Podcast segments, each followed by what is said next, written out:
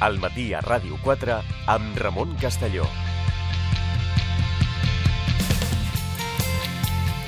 Continuem al matí a Ràdio 4 i ja tenim preparat el professor d'Història Contemporània de la Universitat de Barcelona, investigador del Centre d'Estudis Històrics Internacionals, José Manuel Rua. Què tal? Molt bon dia. Hola, molt bon dia.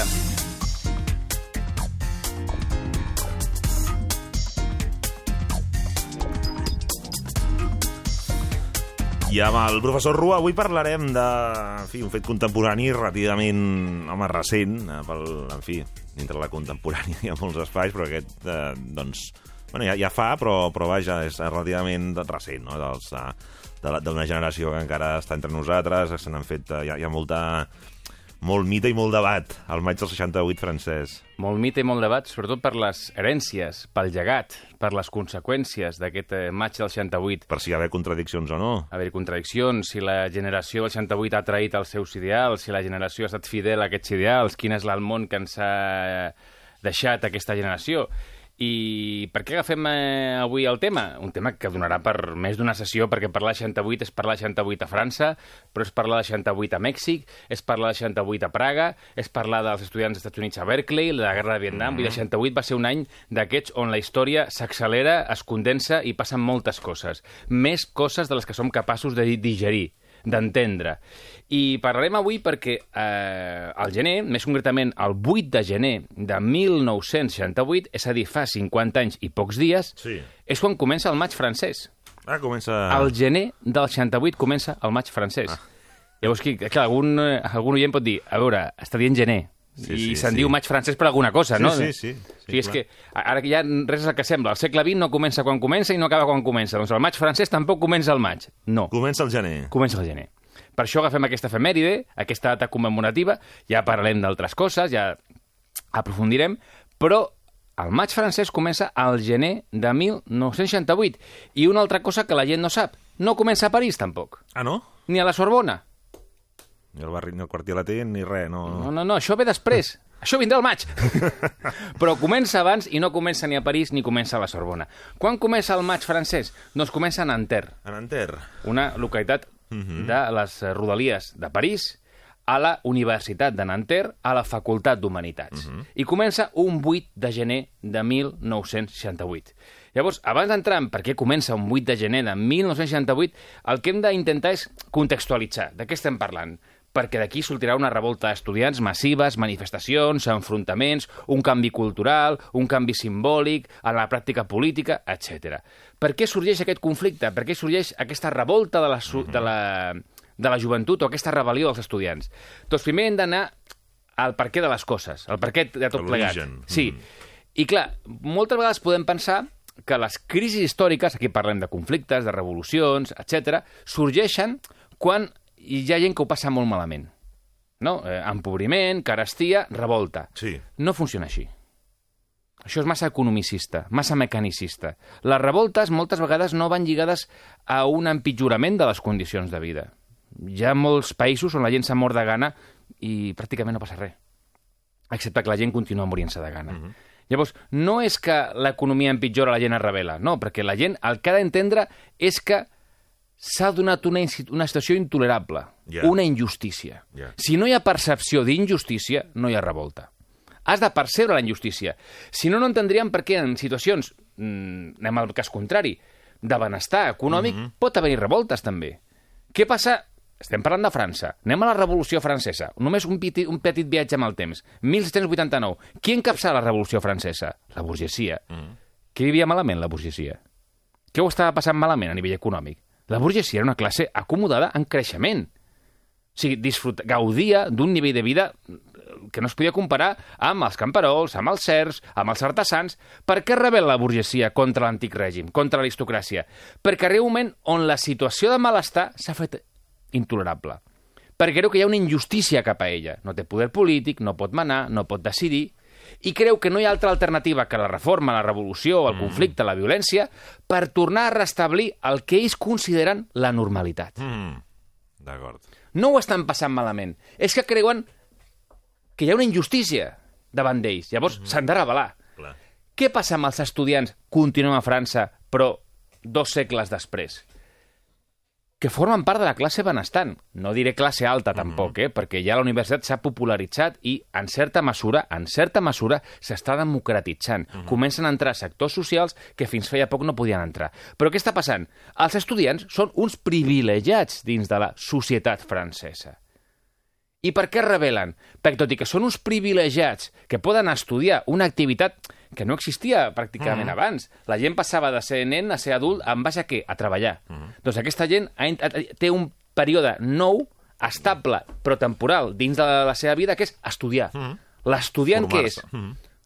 Una transició cap a alguna cosa. Doncs aquesta gent són uns privilegiats. Poden estudiar, eh, poden, venen de classe mitjana o classe mitjana alta, i per què es rebel·len? Perquè la situació s'ha fet intolerable per ells. Hi ha un malestar que creuen que només pot resoldre amb la revolta, amb el conflicte. Llavors, no es rebel·len inicialment uh -huh. els més pobres, sinó aquells que perceben una injustícia. Aquesta és la idea del 68. Si no, no entendrem per què, en un context de creixement econòmic, de plena ocupació i de millores salarials des de la Segona Guerra Mundial, uh -huh. hi ha una revolta a França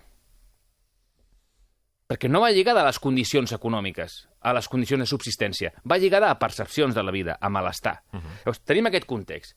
Llavors, per un, altre, per un altre costat, què passa amb els universitaris? Doncs que ha aparegut un col·lectiu que se'n diu estudiant universitari. Clar. Que abans no existia. L'economia moderna, a partir del segle XX, necessita activitats, tasques, que abans eh, ningú les preparava a altre -huh. lloc. Tècnics, enginyers, administradors. Qui prepararà aquesta gent? La universitat i hi haurà cada cop més demanda d'aquests mm. jocs qualificats. I aquí podem, les xifres són molt, molt clares. Al final de la Segona Guerra Mundial, quants estudiants universitaris hi ha a França? Menys de 100.000. Què passa? Boom econòmic, mm -hmm. anys daurats al capitalisme, estat del benestar... Es pot enviar els fills a estudiar. Clar, I a més, mm, eh, desenvolupament tecnològic, mm -hmm. noves professions... Què passa al 1960? Això s'ha multiplicat per dos. 200.000 estudiants universitaris a França. Però és que el 1970 s'ha multiplicat això ja per 3 més. Ja són més de 600.000 estudiants. Ah, ja, ja. 651.000. És un col·lectiu... Clar. I aquest col·lectiu té noves necessitats, noves demandes, noves actituds davant la vida. Perquè som una cosa que es diu estudiant. Uh -huh. Treballa? És un nen? No, és un estudiant. Uh -huh. I en aquest context de la vida, doncs, es pot fer moltes preguntes i, a més, el món s'ha fet molt més petit. La televisió, fa que els problemes del tercer món estiguin molt a prop yeah. de casa teva. I tu veus les revolucions a Cuba, veus la guerra de Vietnam, veus el que passa a l'Àfrica, veus les injustícies eh, racials als Estats Units, el món s'ha fet molt petit. I aquesta gent entra a la universitat, té accés a eines de comunicació, uh mhm. -huh. a eines de formació i podríem preguntar-nos per què es polititzen tan ràpidament? Perquè les infraestructures i les institucions universitàries no estan preparades per rebre'ls. Encara estan gairebé com l'edat mitjana, no un lloc eh, elitista, una minoria, que només pel fet d'arribar a la universitat ja estan contents. No, no, aquests no. No n'hi ha, clar, no és suficient. No és suficient. Aquests mm -hmm. volen eh, omplir altres eh, aspectes de la seva mm -hmm. vida. Volen saber i comprendre què passa al món. I volen, per què no, canviar-lo. I què, com ho rep la universitat? No, no, escolti, vostè ha de donar gràcies per estar aquí. Vostè ha de donar gràcies. S'estudi, aprovi... A mi... Exacte. I això on ens porta tota aquesta introducció? a Nanterre, mm -hmm. 8 de gener de 1968. Què passava a Nanterre ja des de l'any anterior, des del 67? Doncs que un grup molt petit d'estudiants ja començaven reivindicacions materials, perquè les infraestructures universitàries no estaven preparades per, la per massificació, mhm. l'increment d'estudiants. I, doncs, per intentar apaivagar els ànims, reben una visita data 8 de gener de 1968, d'un ministre. Mm -hmm. Qui era aquest ministre? Era el ministre de Joventut i Esports, eh, François Missov. Mm -hmm. I aquest ministre eh, hi ha un estudiant que demana la paraula i li diu, escolti, que nosaltres el que volem, a més de millors instal·lacions, és poder accedir a les residències universitàries de les estudiants de l'altre sexe, de les dones, i que les dones puguin anar a la dels homes. Hi ha noves necessitats, evidentment. Això també serà una revolució sexual. Això li diu el ministre, sí. Li pregunta al ministre això. Escolta, que volem accedir a les residències de, sí. de les dones i que les dones puguin venir a les nostres perquè no es pot, no?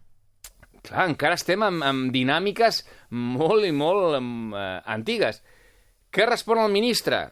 I és l'espurna que farà esclatar el descontent, el malestar i després la revolta i la rebel·lió dels estudiants. Dirà, escolteu, jo he vingut aquí a inaugurar unes piscines. No us preocupeu, les piscines refredaran els ànims. Aquesta és la resposta. I a veure, no, no, em vingueu de tonteries. Ja, ja, però és que per mi no és cap tonteria. Qui és la persona que ha fet aquesta pregunta en Enter? Un estudiant de 23 anys que es diu Daniel Convendit. Uh -huh. Qui és Daniel Convendit? Qui serà Daniel Convendit? Un dels líders del 68. Qui és? Estudiant de Sociologia, família d'origen jueva, alemanya, refugiats alemanys, i que es convertirà en el líder del moviment. Què, què provoca aquesta resposta del ministre? Escolta, si esteu calents, aigua freda. Sí. Aquesta és la resposta. Si esteu Sí, calents, sí, aigua sí, freda. sí. Doncs descontentament, malestar, i aquí, poc temps després, naixerà un moviment polític a la universitat. Sigui, la gènesi del maig del 68 és això, eh? És això. Escolta, que les residències, eh, a l'hora de... a la nit, vo- volem Sí, anar sí. a la residència de, de les noies o dels nois. Resposta de la joventut o dels estudiants en Enter. Estem en Enter, encara. Encara no hem saltat a París, eh? No estem ni al maig ni a París. Resposta de la... creant un moviment polític. Com es diu? Moviment 22 de març. Mhm. I aquí què està passant? El rebuig contra l'autoritat universitària s'acaba extenent al rebuig contra qualsevol autoritat. I aquí està la politització i la radicalització dels estudiants francesos. Les autoritats universitàries no ens entenen, el problema és que no ens entén cap autoritat. El problema és la mateixa autoritat. El problema és que hem de transformar l'autoritat o liquidar-la. O sigui, l'escalada es va produint de... No, no, no, no és que no ens entenguin a la universitat. Que no s'hi pot fer res, per tant... És que no ens entenen en aquest món. És que no ens entenen. Llavors, què diu el eh, manifest del moviment 22 de març? Doncs que ho expliquin ells, les seves paraules. Què diu aquest manifest? Els estudiants es neguen a arribar a ser professors al servei d'un ensenyament que selecciona els fills de la burgesia i elimina la resta. Es neguen a ser sociòlegs, fabricants d'eslògans per les campanyes electorals del govern. Es neguen a ser psicòlegs, encarregats de fer rutjar els equips d'obrers segons els millors interessos del patró. Es neguen a ser quadres, encarregats d'aplicar contra els treballadors un sistema al que ells mateixos estan sotmesos. Què estan dient? Ens neguem a exercir la funció per la qual estem aquí. Aquí a què hem vingut? A ser sociòlegs treballant pel govern, a ser psicòlegs treballant per l'empresari, a ser... Per a mantenir el que ja hi ha. quadres... I a professionalitzar-lo. Exacte. A A mantenir el professionalitzar sistema. el sistema, mantenir-lo i professionalitzar-lo. O sigui, aquí estem per ser una peça més del sistema. Una peça privilegiada, però una peça. Mhm. Què estan dient? No, no, jo no vull ser una peça del sistema. Jo vull trencar amb el sistema. I per trencar-ho hem de polititzar el debat a la universitat. I què vol dir polititzar el debat a la universitat? Doncs eh, ocupant les oficines de l'administració amb les seves protestes polítiques i demanen la lliure expressió política a la universitat. I el degà, davant de que això comença a agafar volada, després de la vista del ministre Mhm. i del moment 22 de març, què fa? Els hi concedeix l'amfiteatre. Que facin les assemblees a Ah, pensava l'amfiteatre. que l'accés a les residències, no. Aquest ja no serà el problema. Això ja és... És que després... Ja quan, serà l'anècdota, no? Quan això sigui concedit... No, escolta, és que ja no vull això. És que això... Com I a la passa... piscina qui vagi qui vulgui. Clar, el problema de quan tu acabes concedint les demandes és que ja és massa tard. Això és com els estudiants eh, italians del 67, també, que eren revoltes molt importants, que el seu lema és ho volem tutto e subito. Ho volem tot i ara. Com es pot negociar amb algú que ho vol tot i ara? No es pot negociar. Doncs amb els estudiants francesos passarà el mateix. No, no, és que ara ja vull més coses. És més, no vull ni parlar amb tu. Tu ets part del problema. Què fan els estudiants quan reben, eh, quan els permeten accedir a l'amfiteatre i fer allà les seves assemblees? El primer que fan, rebategen el nom de l'amfiteatre. Amfiteatre Che Guevara. Bueno, ja... Declaració de principis. Sí. Amfiteatre Che Guevara. Per aquests estudiants, les lluites al tercer món són les seves lluites. Les han fet seves. Per què? Perquè les tecnologies de la comunicació, especialment televisió, fa que arribin imatges del que està passant molt lluny de les seves llars. I ara costa imaginar mm, eh, que Fidel Castro eh, hagi arribat a ser un líder eh, pels estudiants. Però és que ho era, perquè amb 32 anys arriba al poder a Cuba. Mhm. Al 59. Amb 32 anys. Una I el- generació molt propera que veien. Clar. Un dels nostres arriba al poder amb una revolució popular a Cuba i el Che Guevara ha mort fa pocs mesos. O sigui, aquesta gent, lo de Cuba o lo de Vietnam, ho tenen molt a prop. Llavors, es polititza la universitat, es polititza el debat i en el primer acte que li permeten fer a Nanterre, el 2 d'abril, declaració de principis. Ja havíem vist el manifest. Què diuen ara? El nostre objectiu immediat és la politització de la universitat. Politització parteix de qüestionar el sistema capitalista per la funció social que assigna a la universitat. No volem formar part dels futurs quadres que explotaran la classe obrera. Això és molt interessant. Han passat de qüestionar les autoritats universitàries a qüestionar el paper social de la universitat. Mhm. En aquest sistema capitalista. La universitat forma part d'un sistema que manté la injustícia, l'explotació, i nosaltres estem en contra d'això. Llavors, s'han polititzat, s'han radicalitzat. Davant d'això, el degà mm, de Nanterre que acabarà fent? Clausurant la facultat. Perquè té por a, en- a enfrontaments entre els estudiants, cada cop més nombrosos, del moviment 22 de març i l'extrema dreta, perquè l'extrema dreta també està organitzada a la universitat. El nom que tenia en aquell moment a la Universitat Francesa era Occident. També un nom de nhi no? Occident. Nosaltres, Occident. Doncs davant d'això, què fan? Clausura la facultat. I clausura la facultat en un context on Daniel Convingut, Daniel Convendit, perdó, ha estat detingut. I s'amenaça ell i altres estudiants, set en total, de ser expulsats de la universitat per la conflictivitat, per la politització, entre altres coses, perquè estan editant eh, fulls volants eh, on s'explica com fer un còctel molotov. Per ells això és llibertat d'expressió. Uh -huh. Explica com fa un còctel molotov. El degà diu, escolta, tanco la facultat i, com, com ben dit, i els seus amics expulsats. Uh -huh. Què passa quan es tanca Nanterre? Davant de l'escalada... Mm -hmm. Que anem agafant el tema. Passem a la Sorbona, a París. Se salta cap a la Sorbona. Aquí està. De l'abril al maig passem de Nanterre a la Sorbona. I a la Sorbona començarà el maig francès. Que no comença ni a París, ni comença al maig, ni comença a la Sorbona. Comença al gener al gener a Nanterre, a la Universitat de Nanterre.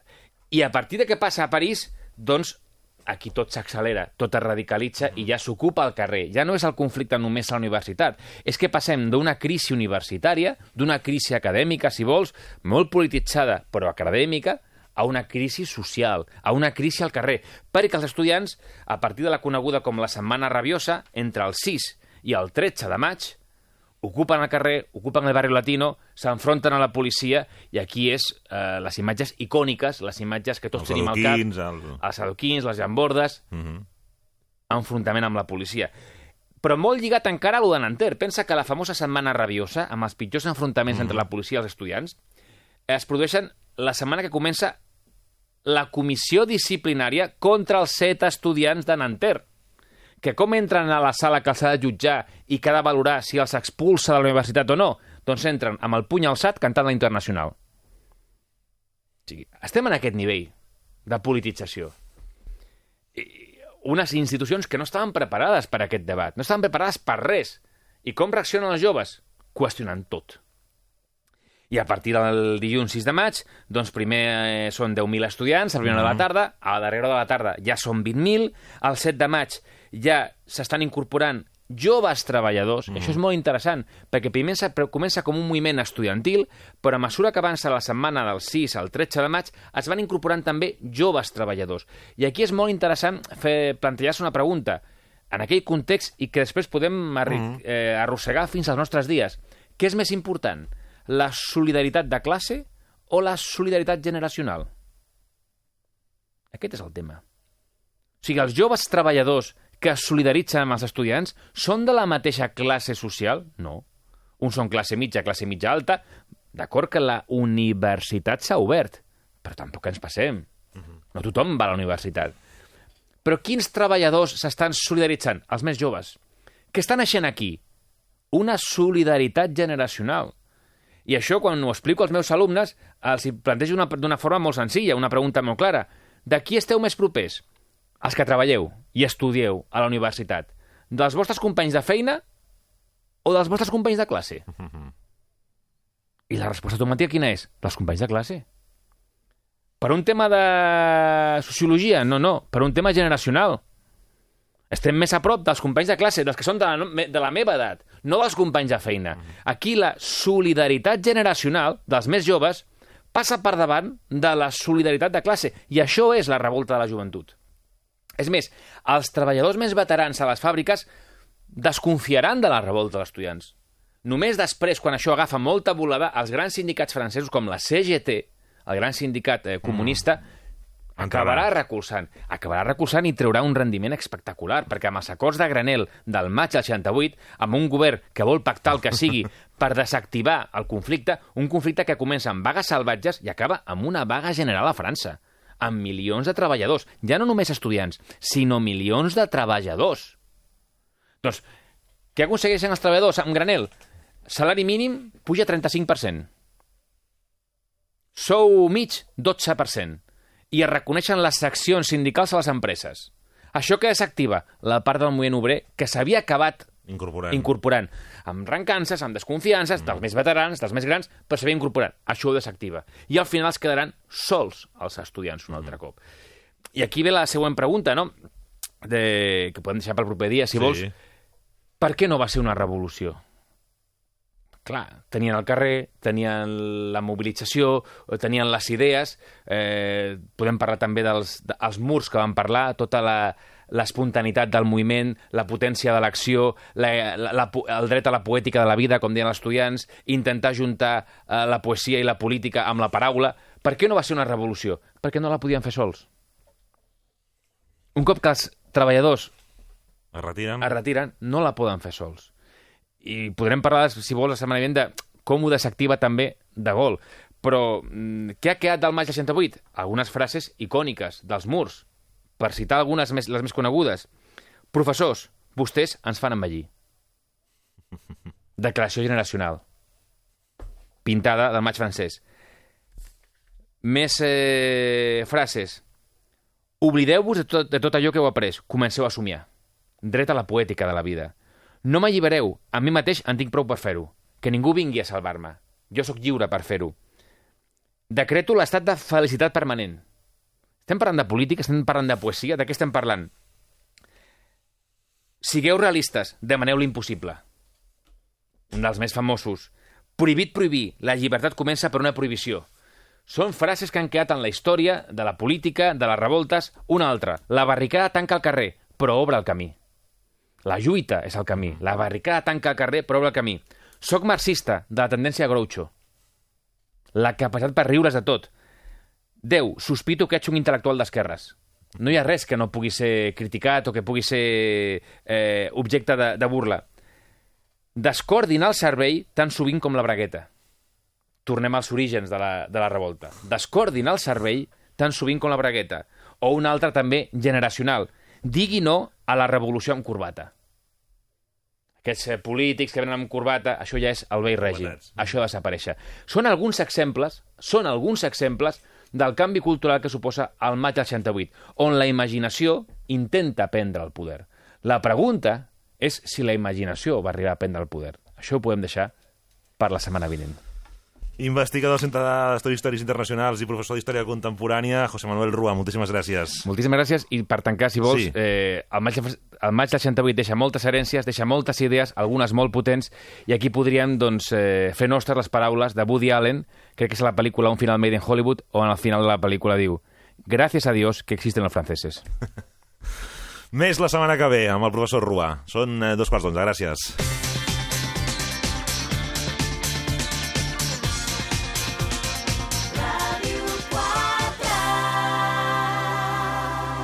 Carlos Pajuelo, Me dais un micrófono, no espero que no os arrepintáis. Paula Calvo, I disposats a, a parlar de gossos, gats i... i del Montse Folk, Ens hem de cuidar, ja tenim tots temporades. Núria Guitar, Jordi Caupena, Jordi, hola. Hola, Núria, què tal? No, no, va, va, que, que ve la tornada. Estribillo, vamos!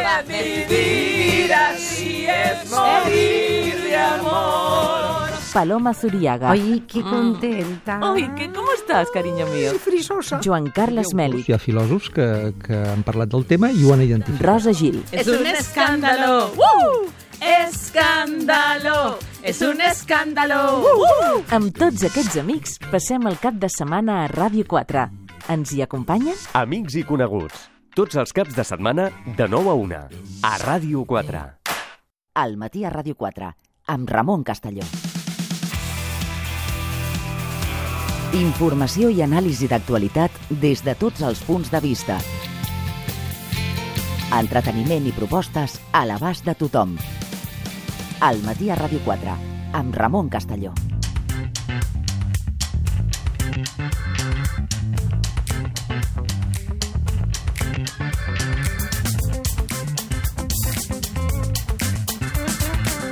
Continuem al matí a Ràdio 4 en temps de recomanació. Rosa Diego, què tal? Bon dia. Bon dia de nou. avui? Doncs una recomanació musical que també podrien qualificar d'artística, interessant i a més amb una llarga trajectòria. Es tracta de la celebració de la 55a edició del concurs internacional de cant tenor eh, Vinyes, que acull el Gran Teatre del Liceu del 13 al 21 de gener.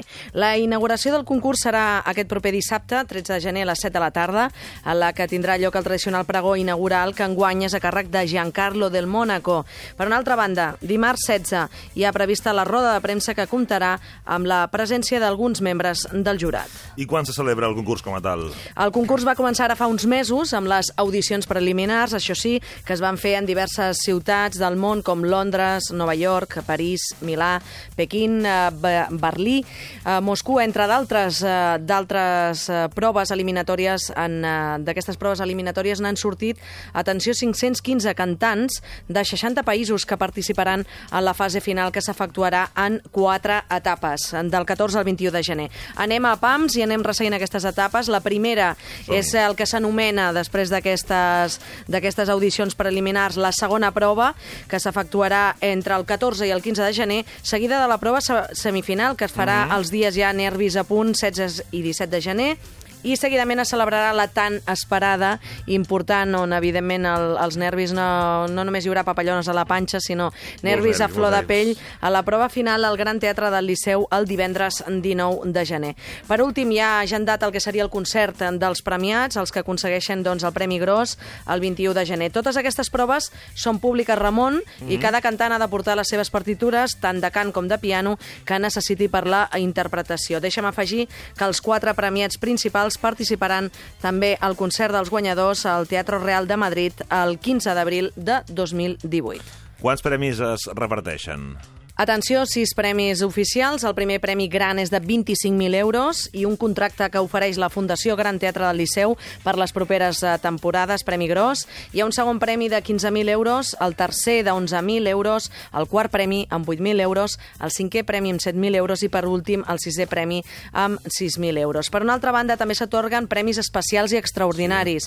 Aquest concurs internacional de eh, cant tenor, Ricard Vinya, reconegut a nivell internacional, ha tingut grans guanyadors al llarg de la seva història. Cantants, per exemple, com Tamara Wilson, el 2011, Antonio Gandía, el 2004, o el txec Peter Nekoranek, que va ser el guanyador a la passada edició en la interpretació d'una furtiva làcrima del tenor italià Donizetti.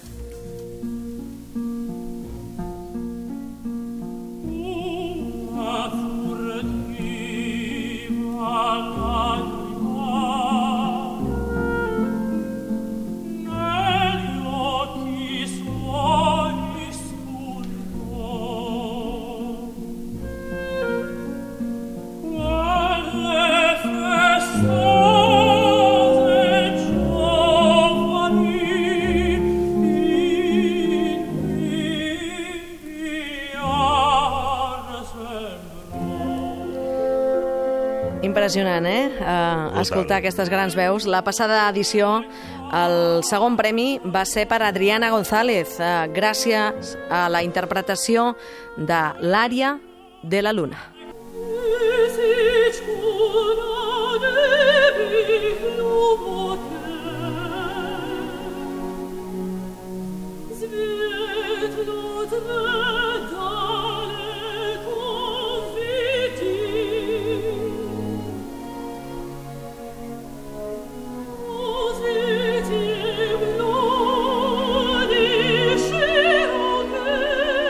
Ja sabem les etapes, els premis, però el jurat, qui farà de jurat?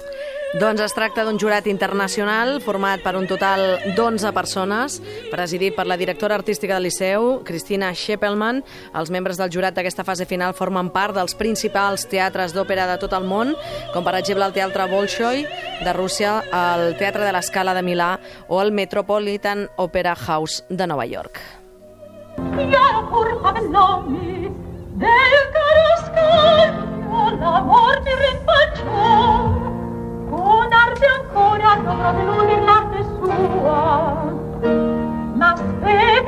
il caro certamen amb molta història, a més a més. Amb molta història, i precisament aquí escoltem, eh, en aquest cas, eh, és la Francina Gironès, que el 1964 eh, guanyava doncs, eh, aquest eh, concurs eh, de cant eh, Ricard eh, Vinyes. Eh, a més a més, és un concurs que s'ha estès a nivell internacional. El Liceu aposta per donar un abast cada cop més internacional a aquest concurs de cant tenor Vinyes.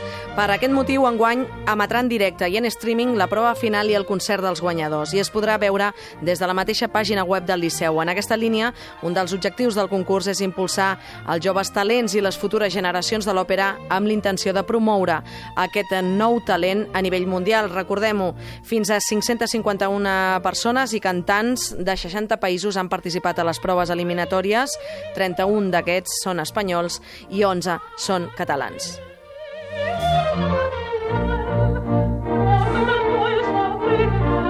Doncs amb aquest eh, repàs a alguns dels aspectes d'aquest eh, concurs amb un fort ressò internacional, tant en quant a participants com en quant a jurat.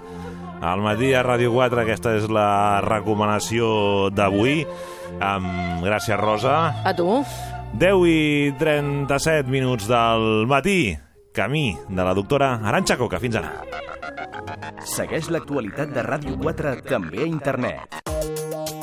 Clica rtv-e.es barra Ràdio 4. Entrevistes, reportatges, notícies, esports. A Ràdio 4 a la carta hi trobaràs el més destacat del dia i de la programació de la teva emissora.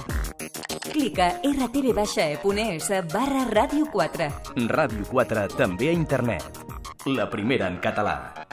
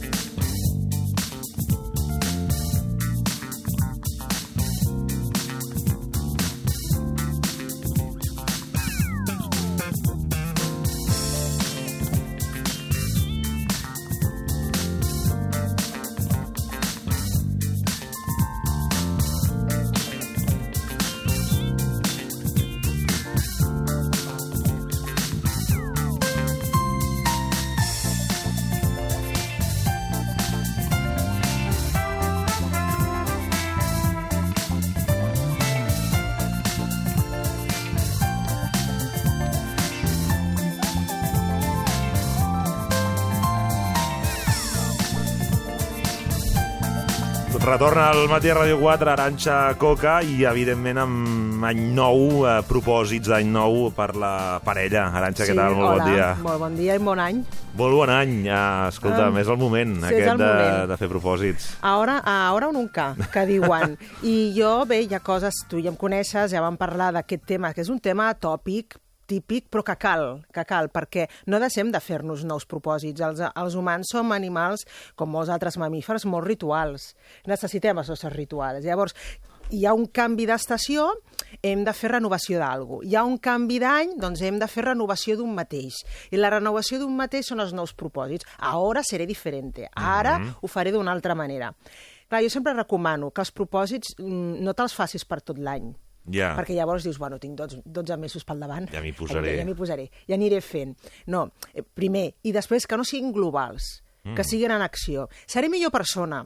Dius, bueno, escoltaré més. Dius, bueno, i això d'escoltar com es fa? Ara parlarem d'escoltar la parella, com es fa? No, coses com més concretes. Faré, no faré, uh, i, i si pot ser en el termini d'un trimestre. Per què? Trimestral, per, sí, això està bé. I fàcil, per bolitos. Jo dic, yeah. sempre fàcil. Ja hi ha No temps per complicar les coses.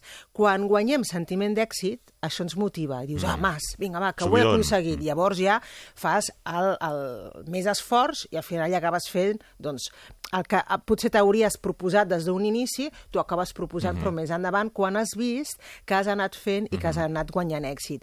I després l'últim consell que sempre dono pels propòsits és que eh, n'afegeixis més que treure.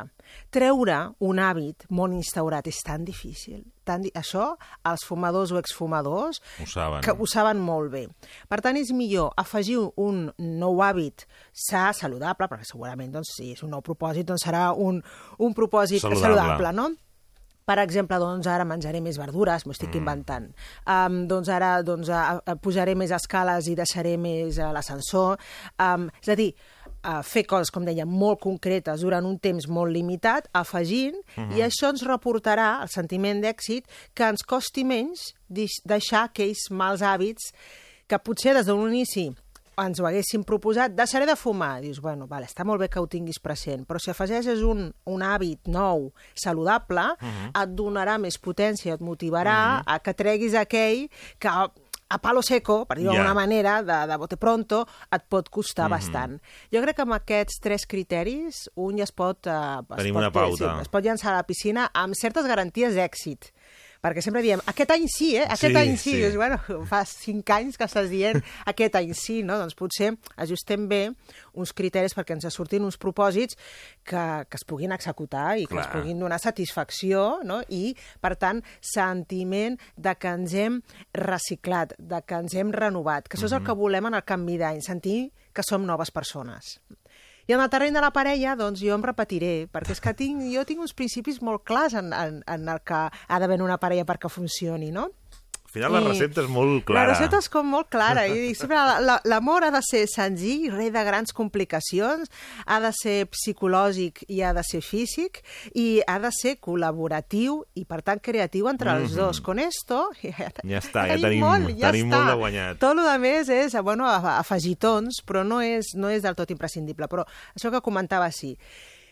Per començar una nova etapa mm, de parella, si Mhm. dius, va, aprofitarem el 2018 per activar-nos com a Mhm. parella, doncs deixar el passat enrere. És la primera clau que sempre dono. Ja l'has perdonat? Bueno, és que no m'ha fet així coses que l'hagi de perdonar. No, no, ja no cal que s'hagi portat supermalament, uh, però de vegades doncs, perdonar que tingui una família complicada, perdonar que tingui una feina o una vocació que li robi tant de temps, de vegades aquestes coses que no són, entre cometes, pecats, però que sí que són circumstàncies difícils pròpies a la parella, també les hem de saber perdonar. Accepta la teva parella amb, aquesta, amb aquest tarannà i amb aquestes circumstàncies. Ja l'has perdonat. I perdonar vol dir no retreure. És a dir, jo... De, de, bueno, t'ho perdono, però a la mínima li recordes. Escolta, no m'havies perdonat? Clar, si perdones ja està, no es pot tornar... No. Tu ho recordaràs, perquè la, el perdó no es borra la memòria, però això no vol dir que li recordis a l'altre. Això és eh, el primer pas per eh, deixar camí als nous propòsits en parella. Jo sempre dic, com teniu el mobiliari a casa? Teniu moltes barreres arquitectòniques a casa? Perquè hi ha barreres arquitectòniques a casa, des de la tele, que sempre Sí. està amb aquell megaplasma Sí. no? cada vegada més gran que està inveint a la, a la, la sala o la casa, o l'habitació o el dormitori, fins a aquells sofàs quilomètrics, molt xulos, eh? molt xulos, Sí. però són molt quilomètrics. Llavors, una a cada punta. A mi hi ha persones que m'han Un dit... que s'apropia de la, de la, de, de més la tipus xeslong, allò que hi ha, no? Aquell sí, d'allò... I... exacte. I, i l'altre doncs, queda en el raconet sense, sense Sí. ni tan sols poder posar els peus Sí. amunt, no? Um, hi ha persones que em diuen, odio el sofà. Es queda allà en el racó, a l'altra punta, jo m'hi hauria de posar allà, però clar, també estic incòmoda, diu, bueno, la logística, les barreres arquitectòniques, o, per exemple, posar-se els cascos, com es diu? Els, els Sí, els auriculars. auriculars, sí. Això és una pràctica, cada vegada ho veiem més, pel carrer, la gent porta els auriculars, però a casa també. I molta gent s'ha acostumat a dormir amb auriculars. Hosti, sí? Sí. I això és una barrera logística en la parella. És que si no, no dormo. Dius, mira, provem altres, provem altres coses, que segur que n'hi ha, no? O el consum de pantalles diferents, O, no? exactament, hi ha les tauletes, no? Eh, les tablets, ha els telèfons... Una al plasma i l'altra tauleta, no Exactament. estàs compartint... És, és, és una barrera. Llavors, mm. valorem-les, preguntem amb la parella, això et genera molt neguit, està generant soroll entre nosaltres, i allò que provoqui soroll, replantegem, i si s'han de fer canvis, petits canvis estructurals, o eliminar aquests tipus de barreres en la parella, doncs s'eliminen. Val? Mm. Segon propòsit. I l'altre, escoltar. Eh, allò que deia, escoltaré més. Bueno, I com es fa això? Doncs jo jo ja saps que tinc un punt Sí. sí. molt, molt dramàtic o molt eh, teatrero, digue-li com vulguis, però jo sempre eh, valoro molt el, el, el tipus d'interpretació que fan els americans, que és aquella tan exagerada, no? Sempre exageren molt les seves emocions i dius, ostres, que sobreactuat està. Doncs a vegades en, en, en, eh, en parella, i per expressar que estàs connectat, has de sobreactuar. Aquell really, no? Com, sí, en sèrio? Com, sí, perquè l'altre diu, Sí. què m'estàs escoltant? Sí, sí, sí. Dius, "Oh, m'ho sembla. No, no, jo vaig fent, mira, les orelles les tinc aquí, a cada banda. No, home, no.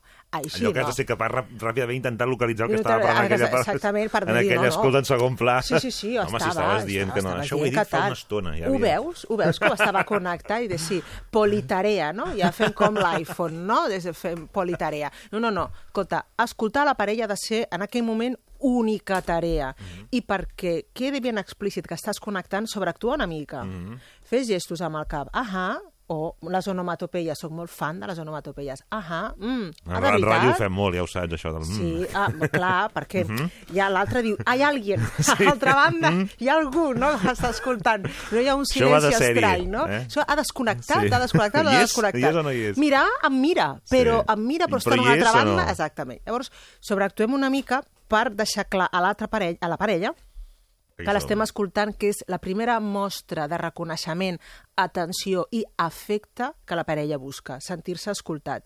Aprendre alguna cosa junts. El tema de la col·laboració, col·laborem.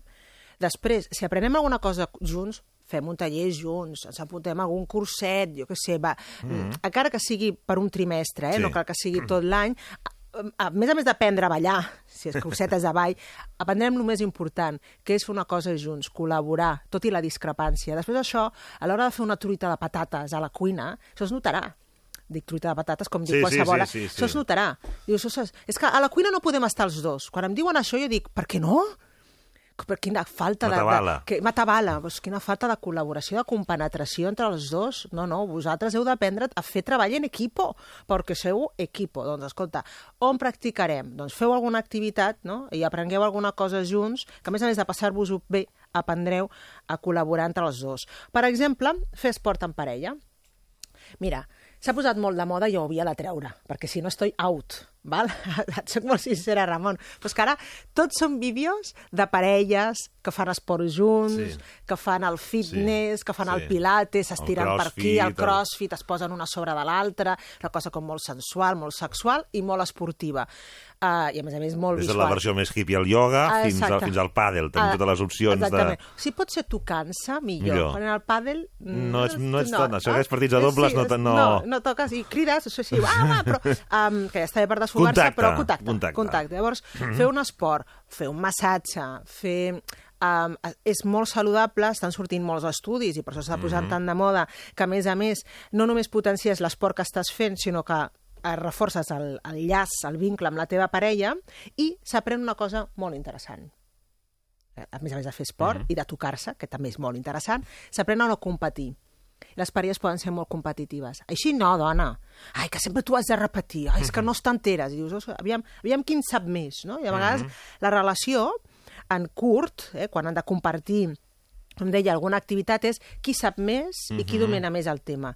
Aquestes parelles que competeixen i a més a més diuen, ho veus? "És que, que, i aquí hi havia un, un, un, un, no? hi havia una, un partit obert i ara aquí estan, fi- estan fent l'1 a 2. Mhm. Doncs no competim, fer una activitat que podria ser competitiva com l'esport sense convertir-la en una activitat competitiva. Bueno, un altre propòsit, ja anem pel sisè. No descuidar-se físicament.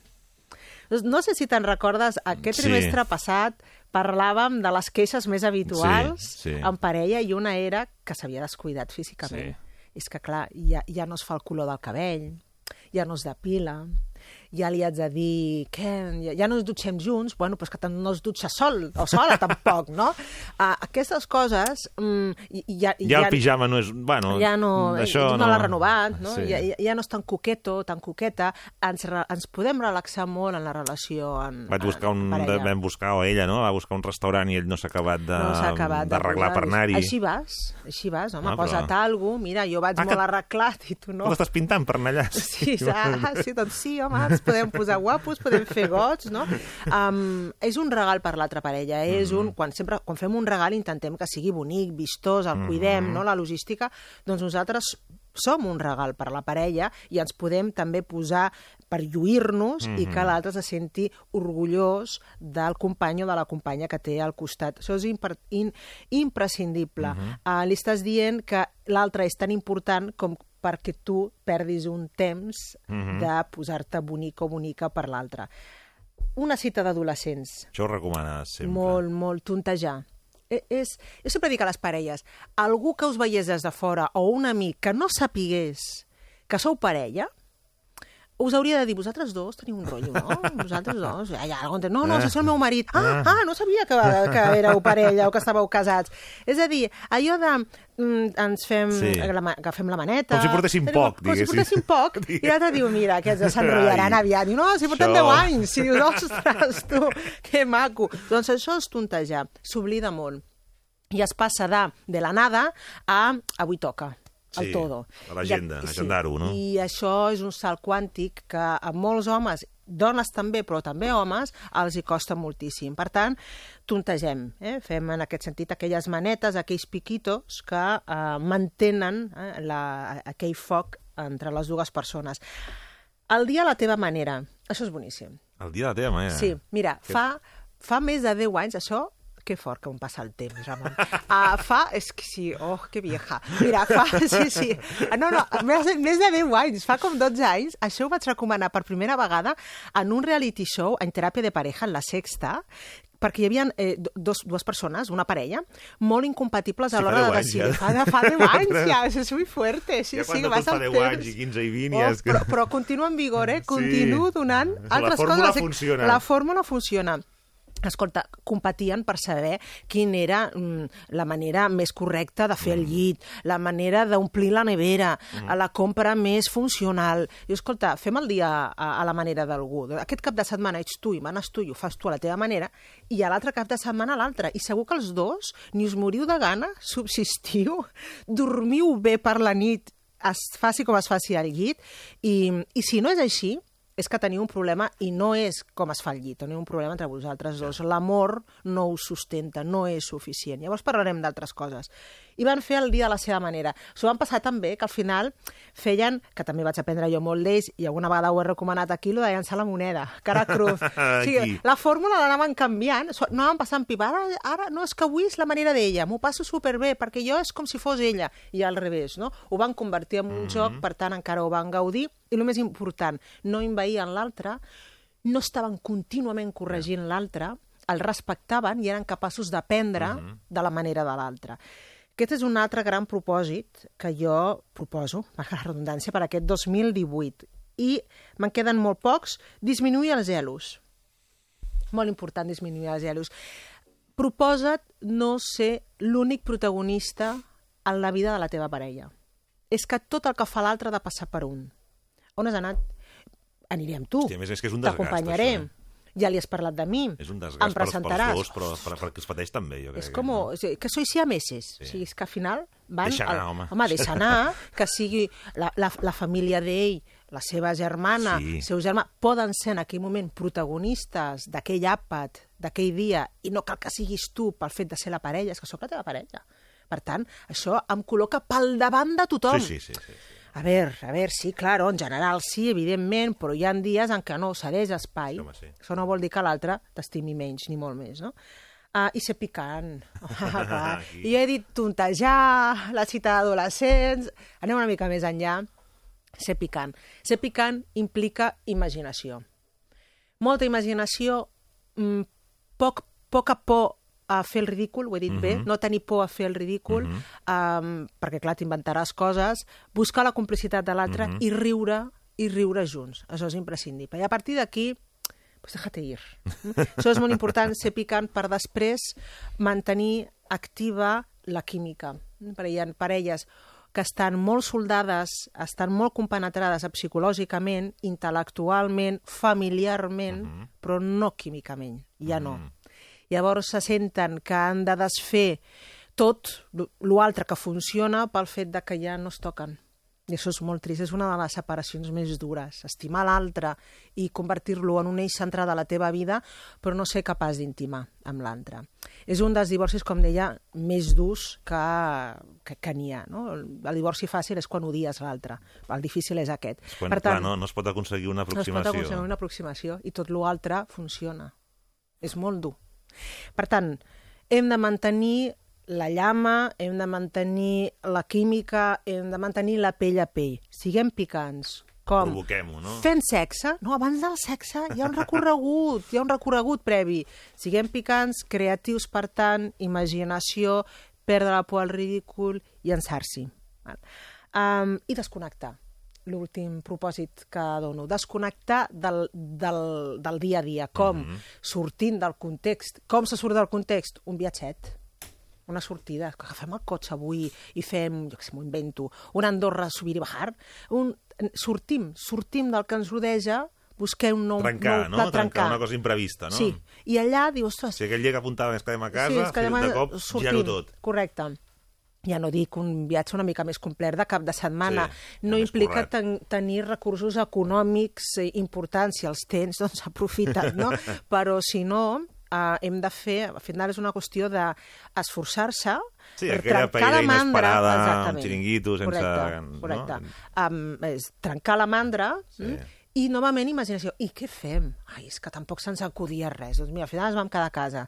Escolta, de veritat, de veritat, no, no tan, tan poca Però fins i imaginació tot això, de, no, ja, si veus passiu l'altre, no, ja va, no, jo No, no, no, no, sí. Aviam on et porto. Aviam, endevines, exactament, no? sorprèn l'altre. Doncs mira, avui m'ho invento jo. I deixa que s'ho inventi. Surti bé, surti no tan bé, hagi estat un encert Mhm. o no, us heu de moure. La Mhm. qüestió no és el lloc en si, sinó el procés, Mhm. eh? el viatge en si, no tant el lloc d'arribada. Um, us donarà aire nou, uh, ho descobriràs a la parella fora d'on estàs molt acostumat És o allò que he dit acostumat a altres veure-la. vegades, eh? quan, per exemple, unes vacances que si te les, al final, bueno, pues aprofitem per arreglar coses a casa, no és el mateix que quan no, acabes movent-te, ni menys, ni que sigui no. a 3, Perquè al final- ni que sigui una casa rural a- de 10 quilòmetres. Exactament. És que ens identifiquem molt amb el mirall, amb, amb la imatge que ens retorna el mirall cada dia, i amb l'altre igual. I quan surts del context, descobreixes un altre. I, ostres, quan, estem, quan viatgem, escolta, la cosa funciona, me'l veig d'una altra manera, arribem a casa i és, oh, ja comencen les bronques, les presses, o la mandra, el mal humor... Dius, clar, viatjaríem sempre. Doncs, bueno, és, això vol dir que um, uh, hem posat, uh, ens hem identificat a un mateix i a la parella dintre d'un context molt immobilista i no descobrim el que realment aquella persona i un mateix és capaç de donar de si. Per tant, a vegades és necessari trencar amb el context habitual. Uh, per tant, desconnecteu, feu una escapada, no tingueu por d'estar els dos sols, amb sexe o sense sexe és igual. Mm. -hmm. Dius, esclar, és que si sortim, agafem un hotel, doncs clar, ja sabem no, que hem d'esperar. No, no cal. I ja arribarà, però com, comencem per aquí. Mm. Comencem per tocar-nos en l'ànima i ja ens arribarem a tocar d'una altra manera. Aquests són els propòsits que jo proposo Molt per les bé. parelles en aquest 2018. Doncs ja ho sabeu, eh? concentreu en un trimestre, poseu-vos-hi poseu ja, eh? sí. Sí, ja, ja mateix, avui Doncs, mateix. Aranja Coca, moltíssimes Gràcies gràcies. a vosaltres. Fins aviat. Re, eh, mig minut i de nosaltres a tot seguit eh, tindrem per davant una, una última hora de programa dedicada en aquest cas a un premi, un reconeixement i també tindrem eh, finalment el, el Sergi Mas amb els, amb els 50. Fins ara.